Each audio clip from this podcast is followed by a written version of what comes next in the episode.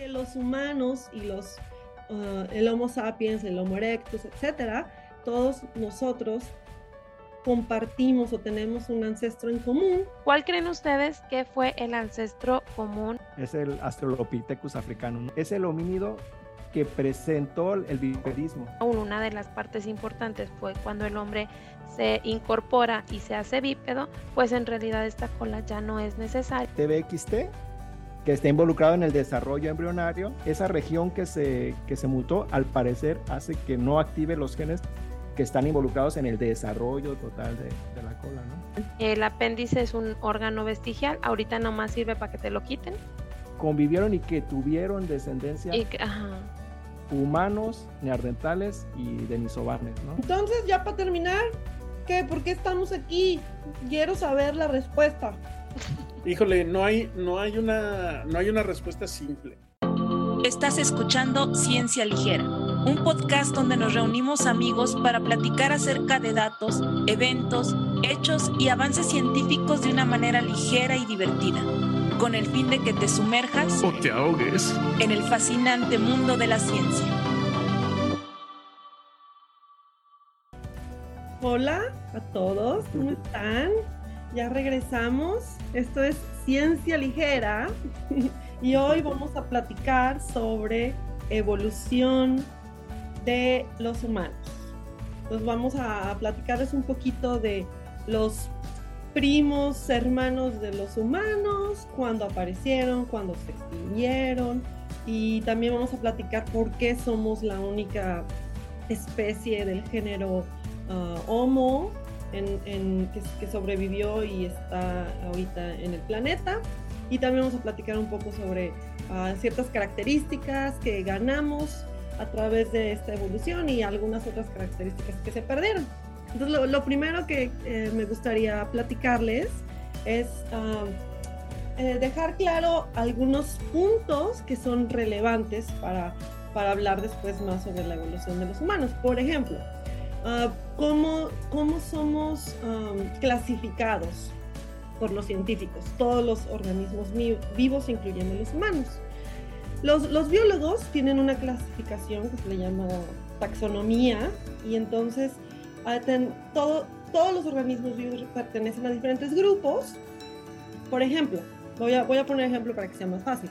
¿Como, como partidos políticos, mm, no, no, no. ¿Cómo son estos grupos? grupos que, que, tienen ciertas características físicas y, bueno, también genéticas eh, eh, similares. Entonces, por ejemplo, el oso y el humano, por ejemplo. Los osos y los humanos, los dos son del reino animal, los dos son vertebrados, los dos son mamíferos, pero los osos pertenecen a un género que se le llama Ursus. Y ese puede haber diferentes tipos de osos que, que pertenecen al mismo género. Por ejemplo, el oso pardo, el oso polar, el oso negro, todos son del mismo género. Oye, pero el oso negro es un vodka, ¿no? Sí, también. Ese pertenece a otro género, el alcohólico. El alcohólico. El alcohólico. pero entre eh, todos estos osos, su, nombre científico, que está compuesto de dos partes, el género y la especie, todos estos osos son género Ursus, pero tienen diferente nombre de, eh, de, especie. Por ejemplo, el oso pardo es Ursus arctos y el oso negro americano es el Ursus americanus. En nuestro caso, nuestro nombre científico es el Homo sapiens. Somos del género Homo y de la especie sapiens. Ahora, a una pausa, quiero nada más recomendar un libro que se llama Sapiens, que es del autor Yuval Noah Harari y eh, les recomiendo porque hablan mucho de evolución y de algunas cosas que nosotros estaremos hablando hoy. Y tengo una pregunta para ustedes. Si, si ustedes creen cuál sería la especie de las personas que viven en China y de las personas que viven en África y comparado con los que nosotros que vivimos en América. Pues no será siendo la misma. No será Homo americanus, Homus africanus. Homus asiáticos? ¿O, o cómo es ahí o qué? Sí, pues, ¿O todos somos lo mismo, bastante- todos somos hermanos? Suena, suena bastante lógico, pero, Pero no. pero no. Porque luego te puedes tener otra clasificación en razas. O sea. Mariana tiene razón. Entonces, todos los humanos modernos que, que están en, que han vivido en este mundo por miles de años, han sido solo de la especie sapiens. Pero nos, no hemos sido los únicos del género Homos, porque hace muchos millones, ah, miles de años atrás, hasta 2.5 millones de años atrás, hubo como hermanos de nosotros, los humanos, y tenían otros nombres, como Homo, Homos erectus, que sería y nuestro primo del género. Homo, pero era de la especie erectus, y había otro que se llamaba Homo neanderthalis, y mm, varios más, Homo ah, florensis, etcétera. Y cada uno te- tenía ciertas características, pero no eran totalmente iguales a nosotros. una pregunta, Marcela. ¿Hay algo específico que les dé esa clasificación? Es decir, mm, ¿por qué les ponen esos nombres de especie? O sea, Sí, el Homo que de que viene y por ejemplo el Sapiens, ¿por qué son? ¿Por qué se le puso Sapiens? ¿O por qué se le puso Erectus? ¿O por qué Florence? Claro. eh, Estas clasificaciones se hicieron ya hace bastantes años por ah, biólogos, ¿no? Que decidieron ponerles estos nombres de acuerdo a las evidencias de los fósiles que se han encontrado. Eh, como sabemos, los, eh, eh, los arqueólogos, los paleontólogos, identifican, encuentran y identifican los fósiles y de acuerdo a las características de los fósiles, ah, les dan el, el nombre y, y- y saben cómo fue que vivieron en aquellos tiempos. ¿no? Entonces, por ejemplo, el Homo erectus se le llama erectus porque se sabe, gracias a los fósiles, que era un homínido en dos, que caminaba en dos patas. Y eso nos lleva a platicar un poco acerca de la diferencia entre todos los homos y los, los ah, otros primates, otros como los ah, simios, los monos, Mm. los gorilas, etcétera, ¿no? Todos esos animales. Hay que dejar muy claro que, que creo que la gente debe saber que, los humanos y los, ah, el Homo sapiens, el Homo erectus, etcétera, todos nosotros compartimos o tenemos un ancestro en común con esos animales, con los simios, con los gorilas, con los monos, los chimpancés, pero no quiere decir, e- es diferente decir que, que compartimos un ancestro en común a decir que venimos o provenimos de un simio. Ajá. O sea, en algún punto, explicarlo mejor. En algún, o sea, había algo, un ancestro en común y en un punto nos diferenciamos en los primates, ¿no? Y los, todos los que ya entrarían en la rama del, del ser humano, pues ya en toda esta clasificación de homos. Sí, hay que- y hay que dejarlo claro porque de hecho hay muchos dibujitos, ¿no? De cómo empieza un simio y a Sí. partir de ahí surge el humano. Eso Yo está creo que eso mal. es un- Está mal hecho. Exacto. sí, Un ¿Por error qué? bastante común, un error bastante común, que es lo que ha permitido que se tenga esa creencia. Y, y que, Pero- y- y que le da armas a las personas para decir que la teoría está mal. Ah, exacto. ¿no? Luego por eso por también ¿eh? hablamos un poco de, de evolución, Ajá. sobre todo para decir que la evolución no es lineal, que es lo que propone esta figurita, ¿no? Ajá, que vamos siempre en el, en el mismo camino, que empieza uno, termina para darle pie al otro y lo tiene, y así Hacen como consecutivamente. un árbol. Sí, literal, exactamente como un árbol.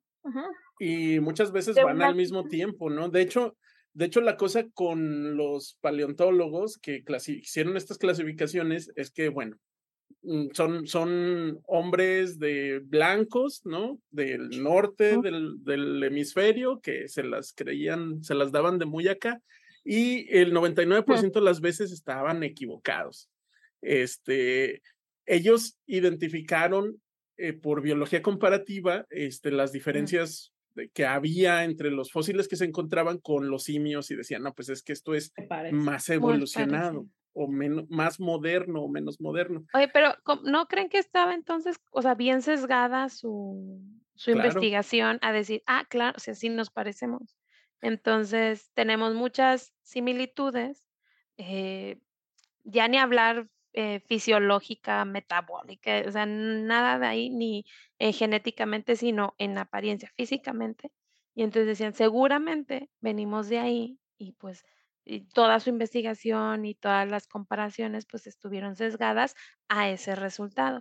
Y bueno, todavía apoyados con el estudio de la secuenciación, en donde por ahí también como eh, mencionábamos hace ratito, este, decir, ah, pues es que somos 99% iguales en nuestro DNA que los, que los monos, ¿no? Y entonces esto apoyaba, pero pues este, en realidad no, no es así, ¿no, Edith?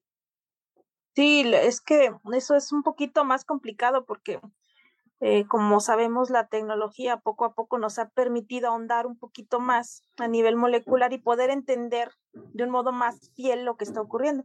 Pero antes, cuando se secuencia y se compara el genoma del chimpancé con el del humano, pues en realidad se simplifican esos algoritmos y se dejaron fuera muchas regiones del genoma tanto del chimpancé como del humano, sobre todo regiones duplicadas, que incluso se duplicaron después de que ocurrió esa divergencia, ¿no? De que nos separamos de ese ancestro en común.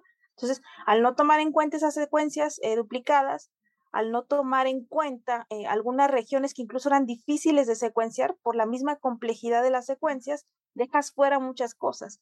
Y obviamente te centras y dices, ay, es 99%, sí, o sea, un, un, un 1% de diferencia, la realidad es que es un mito, porque analizando a detalle y comparando, y si tuviéramos la capacidad de eh, eh, comparar de manera más fina, de manera, digamos, más potente y que, que abarcáramos todas las duplicaciones y con otros algoritmos, la verdad es que sí tenemos eh, más diferencias que un simple 1% de porcentaje, ¿no? Y eso, ahondando, yo creo que Raúl ahorita nos va a hablar un poquito más acerca de eso, pues las conexiones cerebrales, ¿sí? No nada más el, el, aumento del tamaño, sino las conexiones en, en las redes genéticas del cerebro. Un error como este sucedió en, en el SARS-CoV-2, eh, cuando ahí por, el, por enero, febrero, que andaban buscando de dónde provenía el virus, salió una noticia, hicieron, fue en febrero, hicieron una conferencia de prensa, unos chinos diciendo que ya habían encontrado como este eslabón, ¿no? Bueno, el, cómo saltó el SARS-CoV-2 porque encontraron un virus en pangolines, ¿no? Y ya lo todo el mundo, los pangolines, que se parecía 99%, 99% con el SARS-CoV-2, el que encontraron en pangolines. Pero lo que se dieron cuenta era, habían comparado solamente la región de la, de la espícula y en esa sección se parece 99%, pero ya cuando secuenciaron todo el genoma, oh se parecía como en un 94%, pero esa región sí era muy parecida. Y sucede, ya luego salieron los chinitos a decir que, que no. Oye, pero es algo similar que pasa con lo de los chimpancés. Pero, pero, entonces, entonces ¿quién, ¿quién, fue el intermediario entre, el, entre los murciélagos y nosotros? Ah, pues fíjate, yo, yo hasta lo que he leído, bueno, no este es el tema, pero para mí creo que fue una transmisión directa, ¿no? Oye, Jay, pero antes de seguir, porque a lo mejor para muchas personas 94% sigue siendo muy alto. O sea, em, cuando se hacen estas comparaciones, hay un, hay un límite para que caiga dentro como del, vamos, para decir si son muy parecidas o en realidad empiezan a ser ya más diferentes. O sea, 94% para alguien puede ser mucho, pero en realidad cuando se habla. ¿Con qué lo comparas? Ajá. o sea, cuando se habla, no, no es lo mismo, pues, o sea, ya en secuencia sí son muy diferentes. Sí, son muy Pero son muy, muy similares si nos comparas con la mosca. es que dependiendo, de la región donde nos compares, por ahí, por ejemplo, nos parecemos a un tomate también, ¿no? O sea, pero, pero nos parecemos más al chimpancé. Pues por eso les digo que ahí está sesgado. Oigan, yo quiero preguntarles antes de seguir, ¿cuál creen ustedes que fue el ancestro común para los monos y para el ser humano? Este. Tiene un nombre, ¿quieres el nombre? no me acuerdo. Vámonos. O sea, pero ¿qué, qué especie es? O sea, ¿o qué, qué es? ¿Género o especie? No. Pues... Ambas.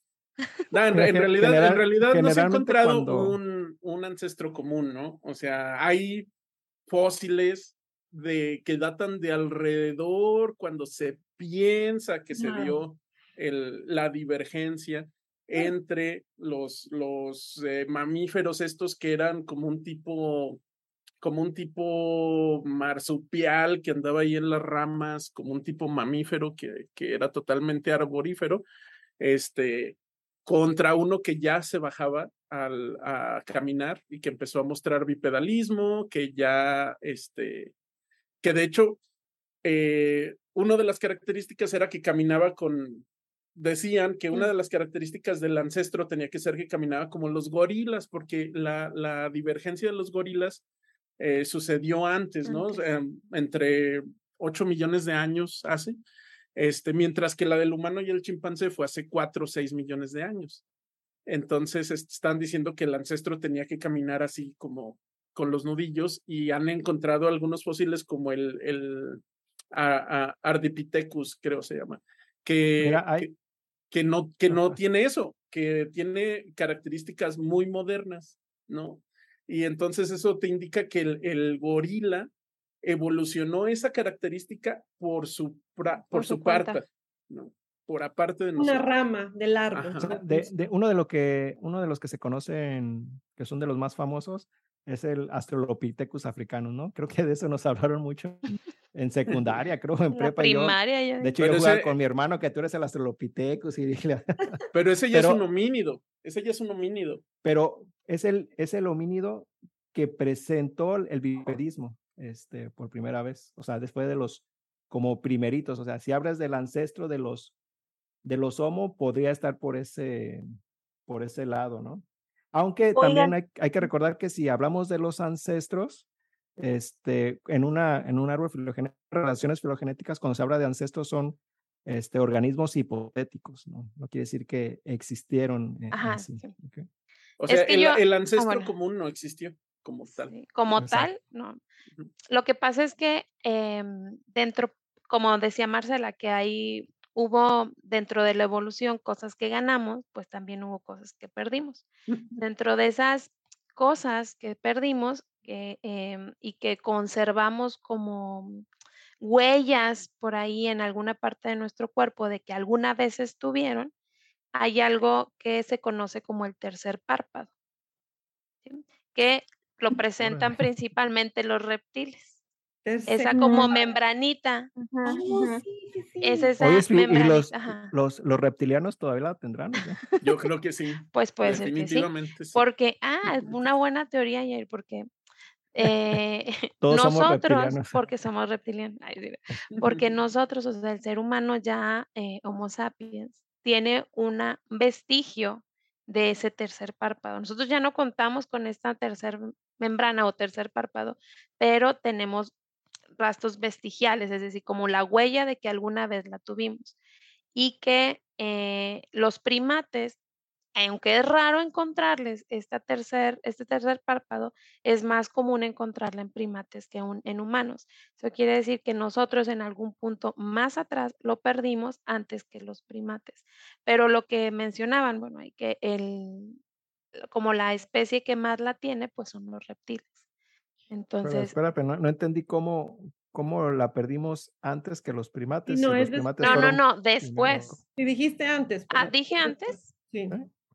No, que la perdimos. Nosotros ya la perdimos, porque en humanos es solamente el vestigio de que alguna vez la tuvimos. ¿Y cuál es ese vestigio? ¿Dónde, dónde lo ves? Porque, por eh, ejemplo, eh, si hablamos de... Sí, tiene, tiene un nombre, déjame ahorita te lo digo, porque es, o sea, en el ojo, es una, no es una ¿lo membrana. podemos ver o no lo podemos ver? No. Ahorita te digo, no me acuerdo cómo se llama, pero ahorita te digo. En lo que Mariana busca, muchachos, a ver, este, esto ahorita que mencionamos del bipedismo, ¿Qué ventajas y desventajas nos daría el adquirir el bipedismo, el caminar pues en dos pies? Este, la, la, la teoría antigua decía que había habido cambios climáticos, ¿no? En, en, en, lo que era esa región, bueno, en diversas regiones de África, de África donde había selva. Y entonces este, se volvió un poco menos tropical y entonces ahora tenías más parecido a lo que es ahora la sabana. Este, y entonces eh, tenías no tantos árboles y sí muchos pastos crecidos, que si tú bajabas del árbol y te andabas por el pasto, pues no veías a los depredadores acercarte, ¿no? Entonces, este, el, el, bipedalismo, pararse en dos, en dos patas, te permitía, como los suricatas, así asomarte y ver. como perrito de la pradera. Como perrito de la pradera que transmite el, el, virus del mono, que no es del mono. Ya encontré, ya, es que no me acordaba. La membrana en humanos, sí la puedes ver, Jair, es en la en el agrimal hay una membranita que nada más está ahí muy cortita y se llama membrana nictitante y que sirve para mantener húmedo, este, hidratado el ojo y para como que se lave de las impurezas del ambiente. Y bueno, ese es el, un... Pero en los reptiles. Ajá, sí, en los reptiles. En nosotros pues ya, ya no, ya no la tenemos. Mm, mm, mm. Ya, era ya, para, para cerrar el tema del tercer párpado. Otra, otra... Bueno, pero uno, uno de los vestigiales este, más comunes o más conocidos, ¿cuál sería? La cola. Pues el apéndice. La cola, ¿verdad? La cola. o el apéndice. Es que hay varios. Ahorita yo les voy a mencionar que hay, varios. A ver, pues platícanos el de la ¿De cola. ¿De qué? De la cola. Ah, bueno. El, eh, la cola pues un órgano que incluso es raro, pero eh, aún en la actualidad hay seres humanos que nacen con un, em, digamos, una extensión en la columna vertebral que asemejara a una cola. En realidad, en la etapa embrionaria, todos tenemos este, este crecimiento tipo cola, pero después se convierte en lo que nosotros llamamos coxis y que ya no crece más allá, se queda ahí nada más en ese huesito. Eh, la cola es un órgano que, bueno, eh, se cree que nos ayudó a mantener el equilibrio cuando caminábamos, no, o sea, cuando todavía no caminábamos erguidos, que nos ayudaba a movernos y a conservar el equilibrio. Una vez que, como dice Raúl, una de las partes importantes fue cuando el hombre se incorpora y se hace bípedo, pues en realidad esta cola ya no es necesaria y con el tiempo, pues se fue perdiendo. Fíjate, sobre, sobre la, la, cola, hace poquito salió un, un artículo y es interesante porque estos, unos investigadores se dieron a la tarea de buscar cuáles son el gen relacionado, que podría estar relacionado con la pérdida de, de la cola. La cola. Ajá, entonces lo que hicieron fue comparar diferentes genomas y agarraron diferentes genomas de, de primates, de homínidos y de, del humano, obviamente, ¿no? Y entonces empezaron a comparar genes que estuvieran relacionados con, con la cola en, en organismos que sí, que sí tienen cola. Y lo que encontraron fue un factor de transcripción, un factor de transcripción que se llama TB, TBXT, que está involucrado en el desarrollo embrionario, principalmente en el desarrollo de esta estructura que se llama notocorda, que es una estructura en el, que posteriormente da origen a la, a la, a la espina dorsal, ¿no? es la que da. Ok, entonces ese gen está involucrado. Entonces lo que encontraron es que en los, en los homínidos que no tienen, que ya no tenemos cola, hay una inserción de un fragmento del DNA que rompe todo. Se rompe. Ajá, que rompe el gen. Y este, aunque conserva algo de su función, porque si nosotros somos mutantes en ese gen, tenemos varios problemas, ¿no? Pero esa, esa región que se, que se mutó, al parecer, hace que no active los genes que están involucrados en el desarrollo total de, de la cola, ¿no? Y, mm. y, lo que hicieron después fue un este, experimento muy interesante que pusieron... Un, le pusieron cola a alguien. estuviera estado padre, ¿no? Le quitaron, le quitaron el, es una el pedacito de inserción. Y... Es una pregunta que les quería hacer, ¿no? Pero este, y lo hicieron al revés agarraron el, el, gen tipo humano y se lo pusieron a ratones, que los ratones... Ah, A ver que no desarrollaran la cola. Exacto. ¿Y, ¿Y, qué creen que pasó cuando le pusieron este, este gen que tiene este fragmento insertado? Pues aparecieron crías que no tenían cola o tenían una cola muy corta, ¿no? Y este, lo que observaron también es que presentaban algunos este, defectos en, en, malformaciones en la espina cordal, que son malformaciones que a veces aparecen en recién nacidos en una frecuencia de uno en mil, ¿no? ¿Recién nacidos humanos? Humanos, ajá, Ah. que, que a veces presentan este tipo de malformaciones, eh, como que dando pues este, un poco de soporte a lo que ellos encontraron que este gen Mm. podría ser encargado. Entonces, les quería preguntar, ¿qué pasaría si usamos la edición genética para eliminar este fragmento que se le ¿Y para introdujo al qué- gen para qué a quieres humanos, tener ¿qué cola? pasaría? Pues, ¿para qué quieres tener Pues no cola? Sé, o sea, imagínate andar colgan- colgándote en los, en los árboles. y- Por algo, por algo la evolución hizo su trabajo y ya no tenemos cola. Oigan, hay una, hay una serie que se llama mm, Orphan Black, Mm, que más o menos va de, de ahí, que, que bueno, entre tantas cosas que pasan es, utilizan edición genética y, y así, para hacer una involución. Y a Mm. uno de los personajes principales le están haciendo crecer cola. Ah, qué serio? padre. Sí. Oye, muy probablemente pero- los, los Saiyajins tienen sobreexpresado este gen. ¿no? Imagínate. Oigan, pero por, por ejemplo, los niños que, bueno, los casos luego son muy amarillistas que nacen con cola, eh, ¿serán que, qué serán? O sea, en, en realidad es una malformación o que este gen vestigial, bueno, perdió ese pedazo que se le insertó antes para dejar de tener cola. O sea, ¿qué pasará ahí? Bueno, este, pueden ser varias, no, no sé, ¿ah? pero, pero pueden ser varias opciones. Puede ser un, un- una mutación en este gen, pero recordemos que es un factor de transcripción. A lo mejor Ujú. otra mutación, por otro lado, hace que el gen relacionado con la cola se, se exprese, ¿no? Se Habría que como checar. O con un genetista, ¿no? A ver si Vamos a guardar la pregunta precisamente para cuando tengamos un genetista invitado. ¿Dónde podremos conseguir? Mi hermano, a ver si ahora sí ¿Quién ya nos hace la mira, buena, ¿no? qué coincidencia. Qué coincidencia. O pueden ser también, se me ocurre, pensando en, en- ya ven que al inicio de la formación del feto tenemos una especie ahí como que de prolongación. Eso- Incluso los renacuajos, por ejemplo, los renacuajos por bo- No, mejor apoptosis mm, de- eh, del ajolote. del ajolote. Los renacuajos del ajolote. Ok. Los rena- Dile que sí. Sí, está bien, Raúl, pero los renacuajos, yo voy a, pero yo quiero hablar de las ranas, que pierden su cola, Es que pierden su cola cuando, cuando, pues, tienen cierta etapa ya adulta, ¿no? Ah, porque Ah, pues aparecen como ¿no? pececitos, ¿no?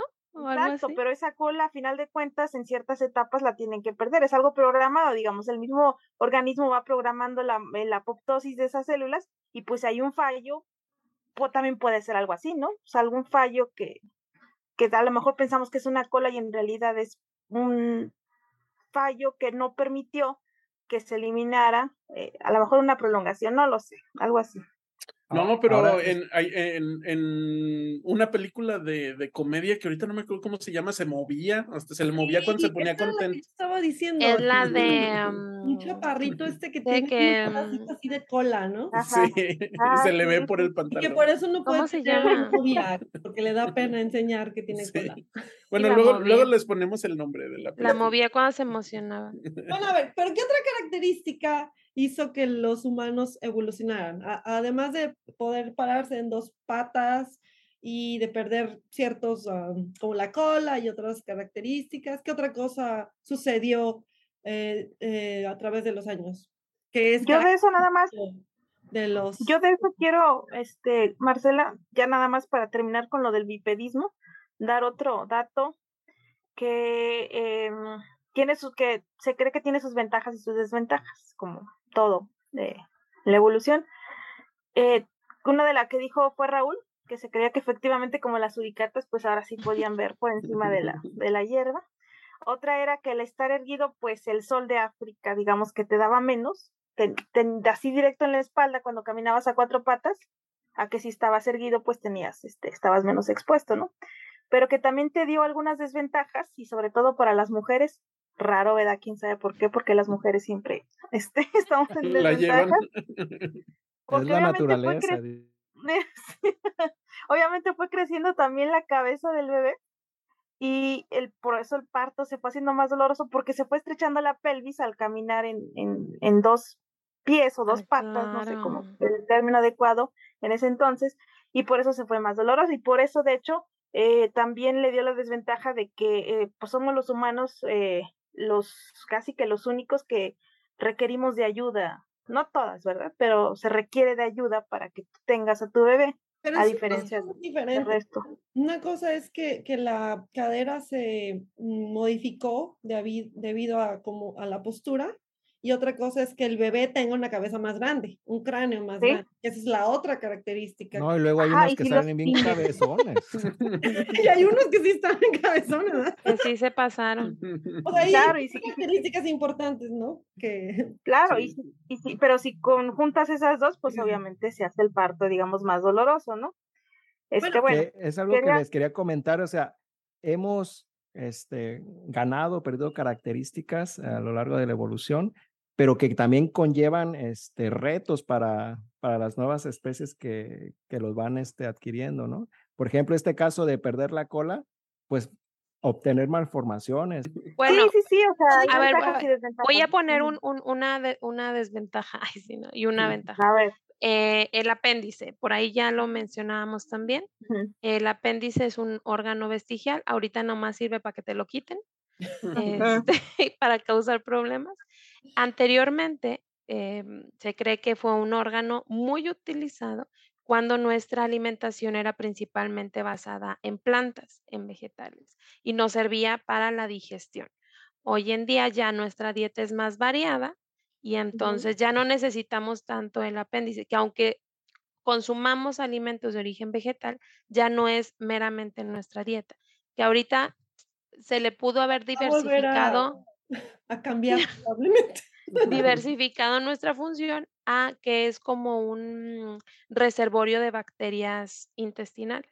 Y por eso es muy fácil que este, se infecte y genere pues la apendicitis, te lo tengan que quitar. Pero que en realidad, o sea, en realidad si te lo quitan no te pasa nada. Oye, pero si, pero si eres un hipster que hace paleodieta, Exactamente, yo creo que estaría buena idea que no, nos, que no nos las quiten, porque en el futuro próximo, cuando todo el mundo se vuelva vegano, a lo mejor vamos a necesitarla de nuevo. Pero tú ya no, si tú ya no la tienes, ya, o sea, No, yo ya sí no va a pasar. O sea, sí, yo también todavía la tengo. No, bueno, por ahí hay una, hay una teoría que dice que todavía puede servir como reservorio de, de, mm, de la microbiota, ¿no? De, Ajá, sí, por eso de las bacterias. Ujú. Y que cuando te pasa algo, de ahí te se surgen las que te vuelven a repoblar. Pero bueno, eso está así, así. Bueno, a ver, Eso o los. Yakult. Mm. O sea, a mí me gustaría avanzar porque, porque Raúl de seguro tiene algo muy interesante que decir acerca de qué hizo que el humano sobreviva en, por miles de años y que todos los demás desaparecieron, todos los homos desaparecieron. Así que sería o sea, más bien que el Homo sapiens sí, sí, prevalezca, ¿no? sí, prevalezca y que todos los demás se, se Se extinguieran. hayan Y, y nada más para darle pie a lo que va a contar Raúl acerca de eso, que probablemente esté este, conectado con el cerebro. Este, nada más les quería comentar que hay, hay uno que fue un primo, que era el que estábamos hablando, Homo erectus, que se duró muchísimo tiempo en la Tierra. Sí, y, y si comparas con los otros homos y con nosotros, ese duró como dos millones de años en la Sí. Tierra. Nosotros, ¿Nosotros llevamos, cuánto llevamos? llevamos Yo- 200 mil, 300 mil, 200 mil años. Ah, o nos sea, falta mucho. Sí, así que no, no seamos tan egocéntricos. Qué como pesar, especie, Mariana. Porque creemos pesar. que ya, ya la armamos, pero quién sabe. Una cosa más, y el otro primo que tenemos, que nada más hay que mencionar rápidamente, que teníamos, perdón, es el Homo neanderthalis. El- Hay quien todavía tienen así Sí. primos. E- Entonces, ese Homo es interesante porque, porque como ya habíamos mencionado con la cuestión de la exploración y descubrimiento de fósiles, se pensó que era un Homo que era muy, mm, que no era muy inteligente, digamos, que era como tonto, como que no tenía habilidades que se comparte, compartieran con nosotros los humanos, pero con los más, con los hallazgos más recientes de los noventas, etcétera, ya se ha visto que no, que tuvo ah, también ciertas habilidades para hacer herramientas, por ejemplo. Migró demasiado, vivió en, en Europa y Asia y, migraba de, en grupos de un lugar a otro y hacía como eventos sociales, lo cual implica que su cerebro tenía ya cierto desarrollo y también am, ah, eh, planeaba cacería de animales, que son todas esas características, eh, digamos, recientes y eh, eh, relacionadas con el- la inteligencia, ¿no? Entonces el estereotipo que nuestro primo neandertales era tonto, pues no es tan cierto. Y tenemos, ah, y la otra característica Pero es, tampoco, tampoco tan falso. bueno, Sucede, sucede que cuando, cuando compararon, este, hace poquito sacaron un, un, un trabajo, no recuerdo el nombre del gen, pero cuando compararon genes que tenían que ver con la, con la inteligencia eh, entre humanos, neandertales y otros, otros homínidos, bueno, en realidad otros homínidos no tenemos genomas, tenemos el de neandertales. Cuando compararon el de humanos contra neandertales, vieron que sí había diferencias en genes que tienen que ver con, con procesos cognitivos y genes que, genes que, que están eh, relacionados con, con bajo aprendizaje, por ejemplo, en, en personas con síndrome de Down.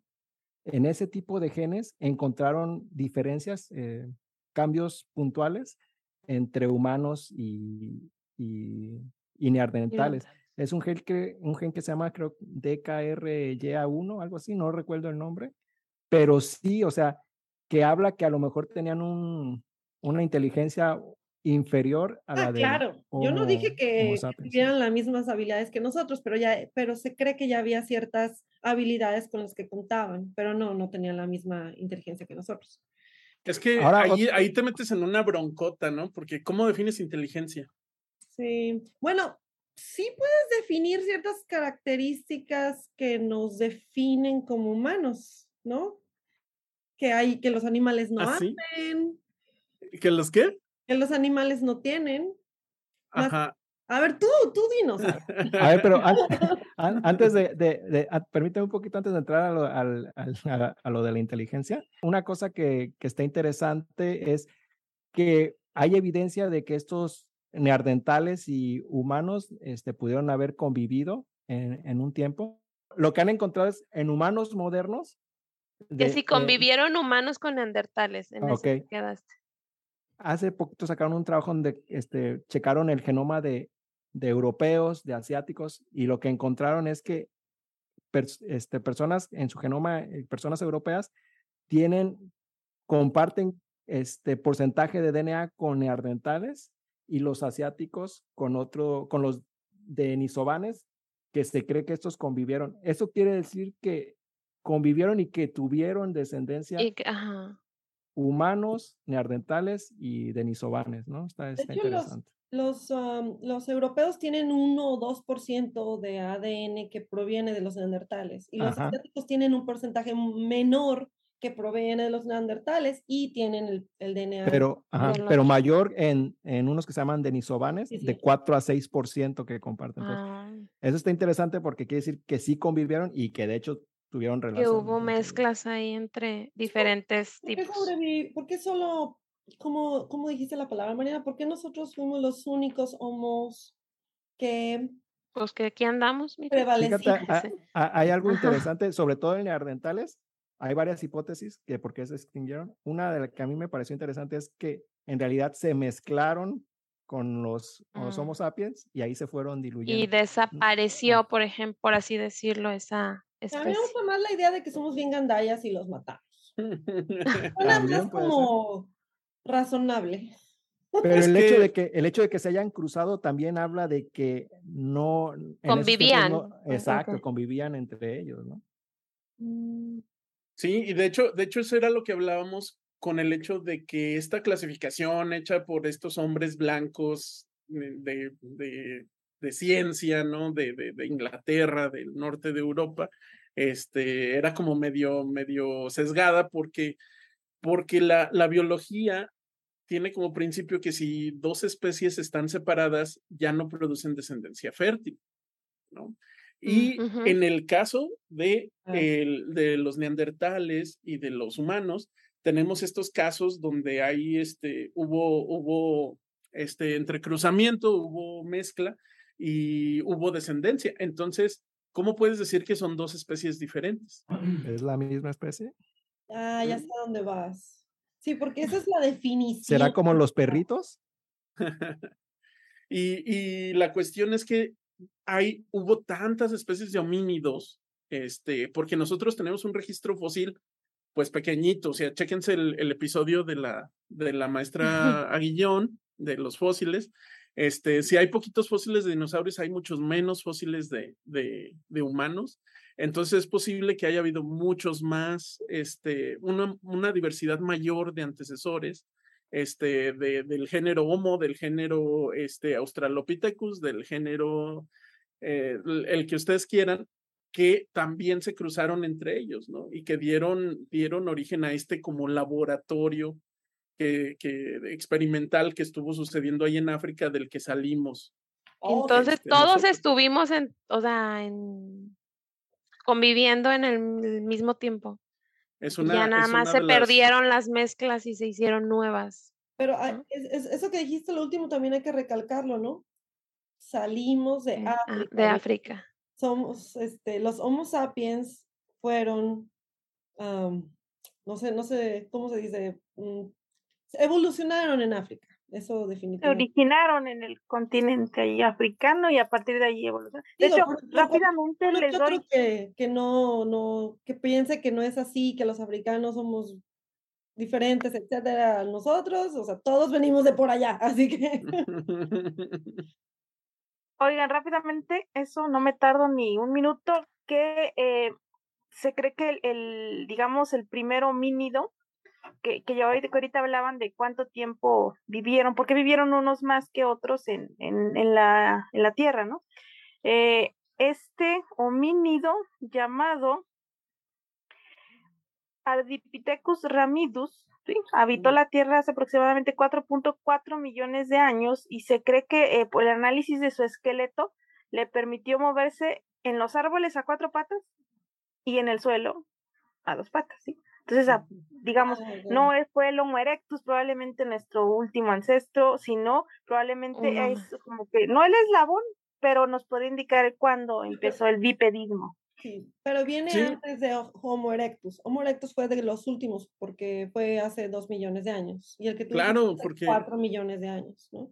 Exacto. Oigan, este, quiero hacer, bueno, que ustedes hagan un, un ejercicio para ver si ustedes todavía conservan un órgano vestigial que justo eh, tiene que ver con lo que comentaba Edith, que permitía que nosotros trepáramos árboles y que tuviéramos esa fuerza. Van a extender sus brazos, ustedes también en sus casas, sus, bueno, en sus carros no, no lo hagan hasta que se estacionen. Sus brazos con las palmas hacia arriba, Pero así extendidos. Como los gorilas. Y si le sale el baile, Chuchuá, salió Yair. no es cierto, así no. Y entonces van a pegar su pulgar con el resto de los dedos como formando un cono. Como, como, Como los italiano. italianos. Como como italiano. italiano. Ok. para eso. En teoría, si no so- hay, un, hay un músculo que se llama el músculo eh, palmar, que va desde el, el dedo pulgar hasta más o menos como el codo y que cuando nosotros hacemos esto se nota en, en la superficie de nuestro antebrazo. ¿ok? Que hay como un, un borde en la superficie de nuestros antebrazos. Que este músculo se ha ido perdiendo, que ya todavía hay algunos seres humanos que lo poseemos, pero hay otro porcentaje de los humanos que ya lo, ya lo hemos perdido y que justamente nos daba la fuerza para agarrarnos a los árboles, trepar y poder ir de rama en rama y demás. ¿En, en dónde está el músculo? Yo ya no ¿Y supe. dónde? En, en- o sea, va de aquí a acá y se nota cuando haces esto, que lo extiendes con las palmas hacia arriba y juntas los dedos como formando un cono. Yo no tengo nada. Por- No, pues yo también evolucioné. yo, yo la verdad no noté ningún, o sea, que se hiciera algún bulto, o sea, que resaltaba, es un- una pequeña saliente en, en, en el músculo, o sea, en esta parte. Sí, yo sí lo Eh, siento a lo mejor no, no sé identificarlo y todavía lo tengo por ahí, pero bueno, ese dicen que sí, que se ha ido perdiendo, que todavía mm, no es tanto el porcentaje de los humanos que no lo tienen, más o menos el 10%. Entonces, seguramente a lo mejor sí lo tenemos, pero no lo sabemos sentir muy bien. Es que tienes que ir al gym. Para crecerlo. Para que se note. Este, no, yo sí lo tengo, ¿eh? Yo sí lo siento aquí. ¿Sí? Sí, sí, sí. Ahí yo está. no lo tengo. O, no lo siento. el mío parece más como grasa porque está como que está muy aguado. ¿eh?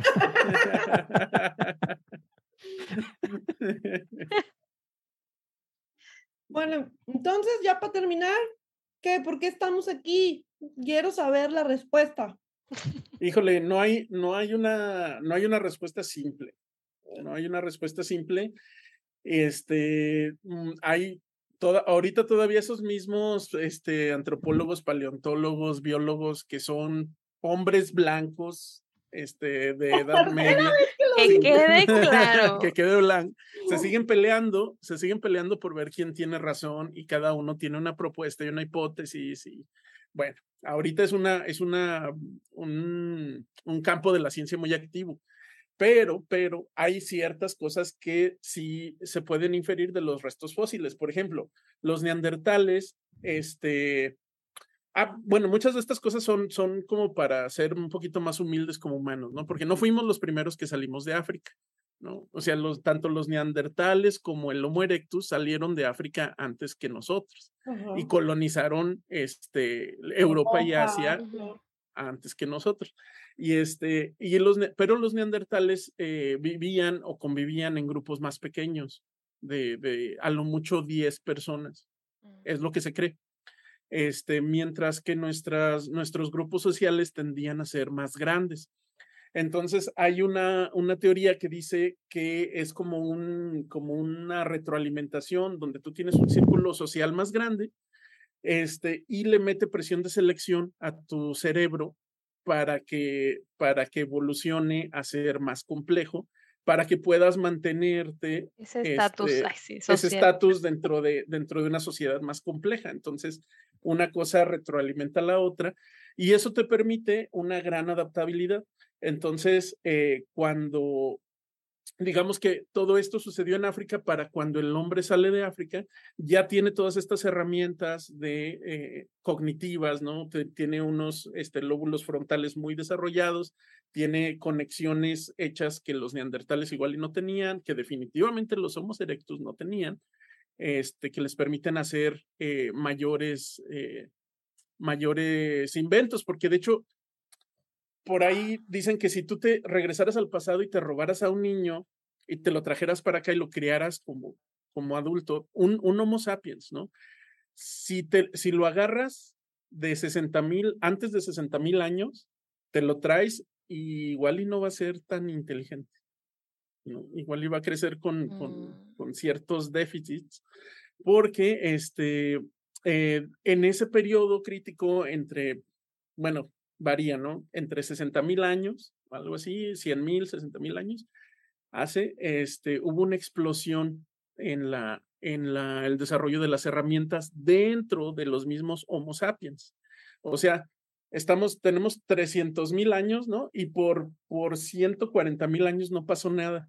O sea, teníamos eh, la misma hacha que producía el Homo erectus, porque ese tampoco fue invento nuestro, ¿no? Este, entonces ese mismo tipo de tecnología se veía en los Homo sapiens. Y luego ya después algo sucedió hace 60 mil años que hubo una explosión en, en, innovación tecnológica. Entonces ya no solo tenías el hacha, ya tenías lanzas, este, ya tenías arte, ya tenías evidencia de, de, de lenguaje. De hecho, las lanzas luego ya tenían este, adornos, ¿no? Conchitas y diferentes cosas que eran que eran cosas abstractas. La, la Entonces, de la cultura como la conocemos. Exacto. Entonces, eh, se piensa que este, esas, esas tres cosas, la cultura, digamos que esta, esta flexibilidad cognitiva. el lenguaje. y el lenguaje. el lenguaje. Fueron las armas que, que le permitieron al, al, humano salir y que además, lo, nos lo dijo el doctor Lascano, este, tiene mucho que ver la suerte. O sea, el, el humano salió de África y salió a un mundo donde esas herramientas lo seleccionaron. Le iban a servir, ¿no? para sobrevivir. pudo haber salido y pudo haber sido que la glaciación hubiera continuado y los, los neandertales igual estaban más adaptados al, al frío, a vivir en la glaciación, igual y hubieran sido ellos si las condiciones climáticas hubieran sido otras, ¿no? Sí. Entonces es un poquito, un poquito. Pero entonces no te gusta la, la teoría en donde, bueno, bueno, esto viene después, ¿no? De por qué los, el Homo eh, neandertalis em, desapareció, se extinguió. Este, puede ser que haya sido porque el Homo sapiens, ah, después de los 60.000 años, ya tenía todas estas ah, nuevas habilidades mentales, etcétera, y entonces compitió con neandertales y los mató, los aniquiló. A ver, es, es una de las hipótesis, es una de las teorías. A mí me gusta este, esa bastante. Y conociéndonos, o sea, conociéndonos. Seguro. No hay dudas de que pudo haber pasado. Pero de entrada, de entrada, un grupo más grande de, de, humanos, pues requiere un área mayor en donde quiera que se establezca. Entonces, imagínate que es como, es como cuando, cuando dicen, dicen, yo no lo he vivido, ¿eh? de que estás en Acapulco y tú eres de cualquier lado de la República y estás en Acapulco de vacaciones y luego llegan los chilangos. Entonces ellos ponen su música, tú estás acá tranquilo, pero ellos traen un bocinón acá. Y tienes que ir sí, alejando y desapareciendo poco a poco. Poco a poco. Entonces, de eso se trata. Fíjate, ahora que hablaron de, del habla y de, del lenguaje, como un promotor, por ejemplo, de la cultura, este, se ha encontrado un gen que también es un factor de transcripción que se llama FOXP2, que, está que se cree que está involucrado en, el lenguaje y en el habla. Este es un factor de transcripción que activa 34 genes y estos 34 genes están este, relacionados con el desarrollo de la corteza cerebral. Cuando hay una mutación en este gen, los niños que nacen con esta mutación tienen problemas de, lenguaje, ¿no? Entonces es como un candidato para, para que sea el, encargado de que nos haya dado este, el lenguaje y el habla. Entonces en el 2002, eh, un doctor este, secuenció el, el, el, el gen FOXP2 de chimpancés, de gorilas, de macacos, ratones y el de humanos y comparó la secuencia de proteínas y lo que vio es que entre todos ellos es muy conservado, que solamente tenían tres aminoácidos, tres cambios, ¿no? Ah, entonces son, son conservados 99%. Ajá. Y solamente tres aminoácidos entre humano y ratón hay, hay, hay, los cambios, ¿no? Y por ejemplo, entre, entre este, chimpancés y entre humanos solamente son dos cambios. Se cree que esos dos cambios son los encargados de, de que nosotros sí podamos este, generar un lenguaje y los otros, los otros, este, los chimpancés, ¿no? Por ejemplo. Oye, Yairi, ¿no hicieron, la mutación? como en el de las colas. ¿Y hablaron? ¿Y hablaron los ratones? Sí, sí, sí. Mira, lo que hicieron fue, metieron un gen humanizado con los, con los cambios que tienen los humanos en, en ratones. Y lo que observaron es que los ratones mostraron un aumento significativo en la vocalización ultrasónica, ¿no? Cuando se humanizó este gen. Y, una cosa interesante es que varios, varias aves y peces, eh, en el momento que están aprendiendo, aprendiendo el lenguaje, al igual que los humanos, tienen una expresión elevada de este gen. Entonces, estos dos cambios en estos aminoácidos pudieron hacer, este, posiblemente fueron, estuvieron involucrados en la aparición de, del habla y del lenguaje en, en los humanos. Pero que quede claro que no, no se debe solo a un gen, o sea, e, es, eh, es, es, que lo que tienes que minimalista tener... de no, no, no, no, no, lo que tienes que tener en cuenta es que es un factor de transcripción y un factor de transcripción a muchos. activa muchos genes. Sí, y, y sí estoy, es, o sea, sí, pero no creo que de todas maneras solo debido a ese factor de transcripción haya sí, ha habido un cambio tan porque aparte... Como lenguaje, de, o sea, es mucho más complejo el proceso que... Bueno, pero una cosa, una cosa que sí es este como muy, como muy curiosa es que a las personas que tienen la mutación, que no pueden hablar, que tienen trastornos de, del lenguaje, esa mutación es la versión chimpancé. ¿Ah, sí? la- Eso no lo sabía. Sí, sí, ¿Sí? sí, son Mm. solo los Oh, otros. qué padre. so- revierte a la, bueno, no, no revierte, sino que digamos que Ese es el esa- cambio, ese es como el el, cambio cambio. natural, ¿no?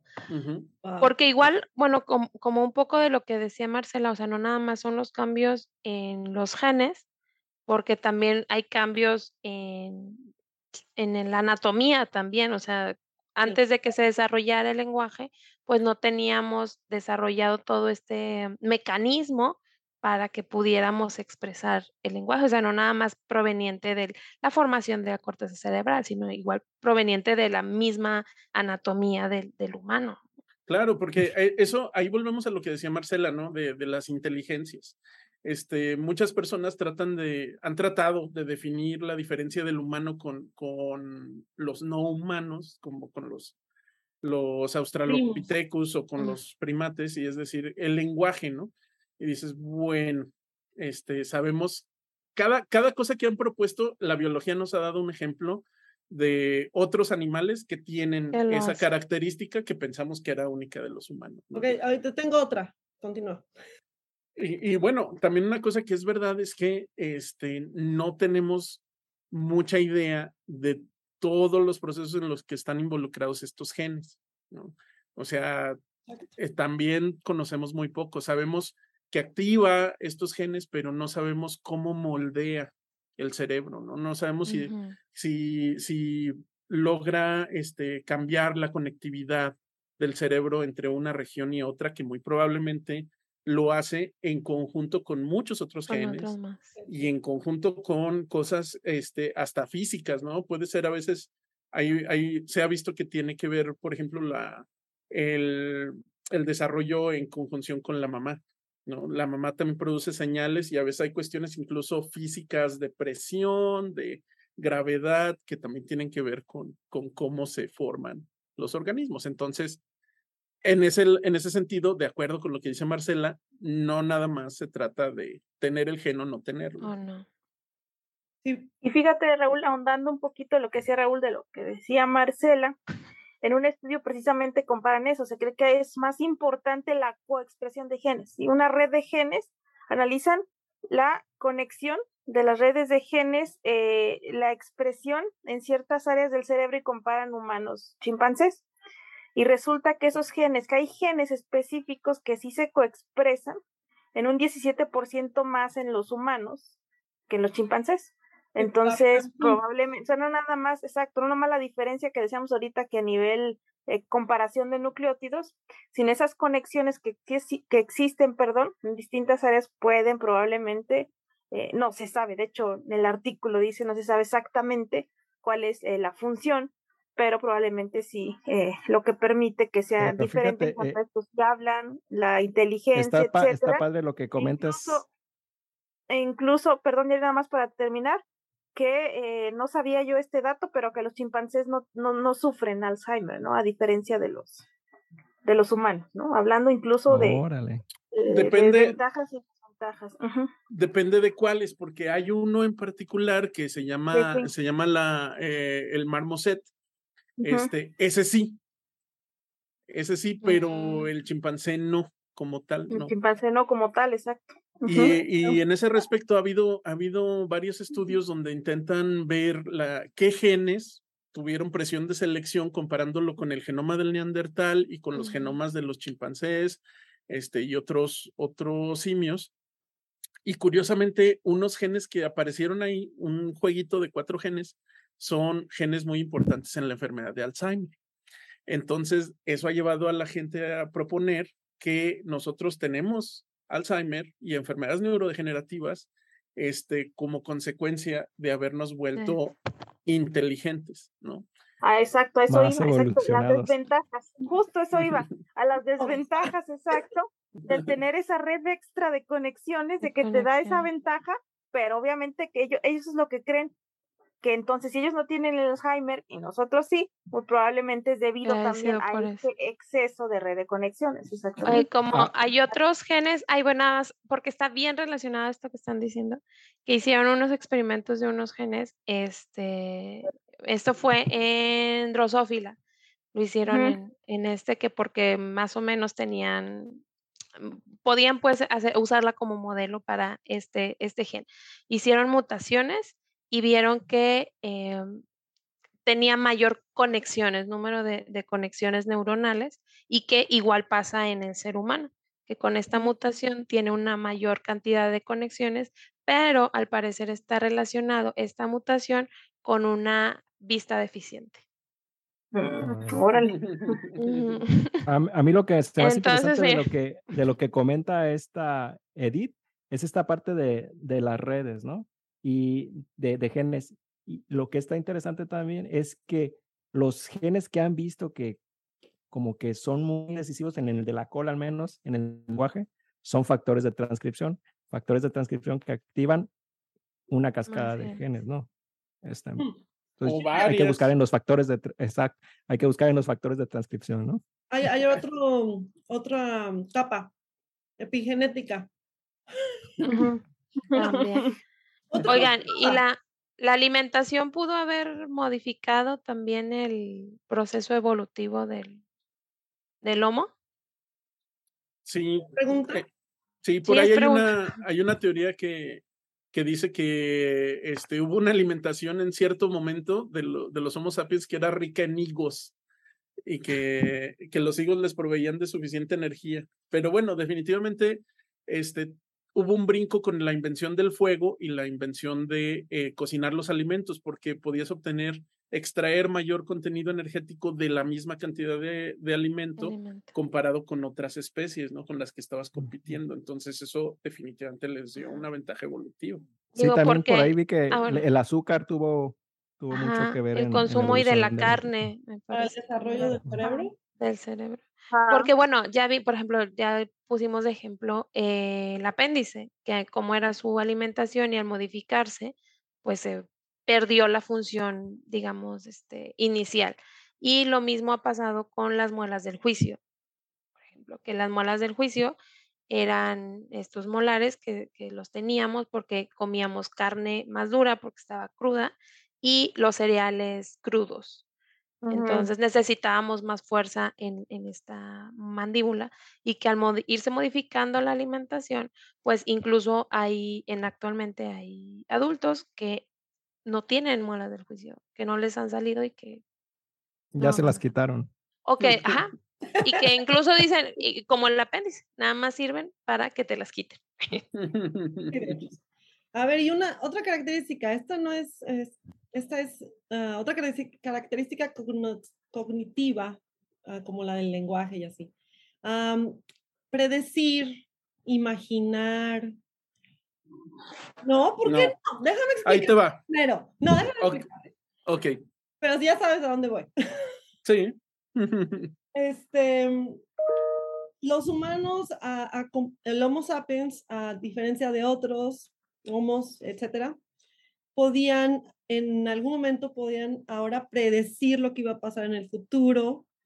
Esa es una. Por ejemplo, ibas a, a estaba, iba un, estaba un león, se acercaba a matar ahí a los que estaban en el grupo, ¿no? Entonces, le, los, los, humanos a, aprendieron a decir, bueno, tal, tal fecha, o no tal fecha, tal, en tales condiciones, el león viene siempre. Entonces hay que cambiar y ya no ir a ese lugar donde sabemos que el león va a llegar en, cierta, en cierto momento. Era como predecir qué podía pasar después de, de eventos repetitivos. Y en cambio, los animales no hacen eso, los animales solo siempre, cada vez van y ¿Sí, no? león. No, no. ¿No? No, mira, te voy a hablar yo, te voy a hablar yo de una cosa, de una, de un pajarito que se llama um, Afel, Afelcolma californica. ¿No? Que su nombre, su nombre común es la chara californiana. Es un pajarito azul. Okay. Y este pajarito azul, de hecho, está desde Washington, toda la costa así de Estados Unidos, hasta Baja California. Okay. Y este pajarito lo que hace es que se alimenta de bayas. Y eh, el pajarito tiene dos cualidades principales muy, muy interesantes. Agarra la bayita y las esconde. Y las esconde para el futuro, para cuando no vaya a haber comida. Entonces, bueno, dices, ok, está planeando a futuro que no va a haber comida. Y eso lo podemos, lo podemos debatir, ¿no? Eso igual puede no, no ser. Pero, ¿qué pasa? Que lo observaron que cuando el pajarito está escondiendo su vallita, y se da cuenta que hay otro pajarito igual que él que lo está viendo dónde escondió, dice, ah, este mendigo ya, no, me la va a robar. Y la cambia de locación, ¿no? Entonces, te habla, te habla de dos cosas, planeación, porque sabe que no va a haber comida, pero la otra cosa es que también puede predecir el comportamiento de otro miembro de su especie, ¿no? Y aparte, con un, una cierta forma de conciencia de que hay otros como él, ¿no? Mm. que también se alimentan de las mismas. De lo mismo. Entonces, por sí sola, ninguna de estas características es única de los humanos. El conjunto. Ah, tenemos que hablar de cultura, tenemos que hablar de abstracción. Pues, Imaginación. ¿Esa es una buena? Sí. O sea, podría ser. somos los únicos que empezamos a imaginar este, cosas que no existían y convencer a otros de lo que nosotros estábamos imaginando de, que, de convencer a los otros para que ellos también imaginaran lo mismo. Así se creó la religión, el dinero, la política, la, criptomoneda. La, base de la sociedad, estás diciendo, Marcela. Bueno, ya. Vean el de, el de Sapiens, está muy interesante. Mm. Pues este fue nuestro episodio de evolución humana, de cómo eh, se cree que surgió el, el, Homo sapiens y cómo poblamos y logramos ser ahora la especie dominante, ¿verdad? Somos bien miedosos, somos unos cobardes, pero aún así somos la especie que domina este planeta Tierra. Esperemos que les haya gustado este episodio. Eh, estamos aquí, nos tienen de vuelta después de las vacaciones que, que nos tomamos. Eh, por favor, eh, sigan nuestras redes sociales, se los agradeceríamos bastante para que incluso nos pueden sugerir si quieren que platiquemos de algún tema en particular, pueden escribirnos ahí en, YouTube o pueden escribirnos en Instagram, en Facebook, etcétera. Excepto eh, política, política y religión. Excepto política, exacto. No hablamos de política, pura ciencia de manera ligera, ¿verdad? Eh, nuestras redes sociales son Raúl, por favor.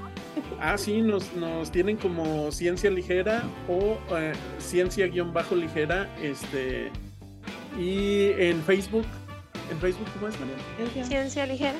Ciencia ligera, en básicamente en todos lados, este, en YouTube, en Spotify, tenemos también ya versión de video en Spotify. Sí, cierto, cierto.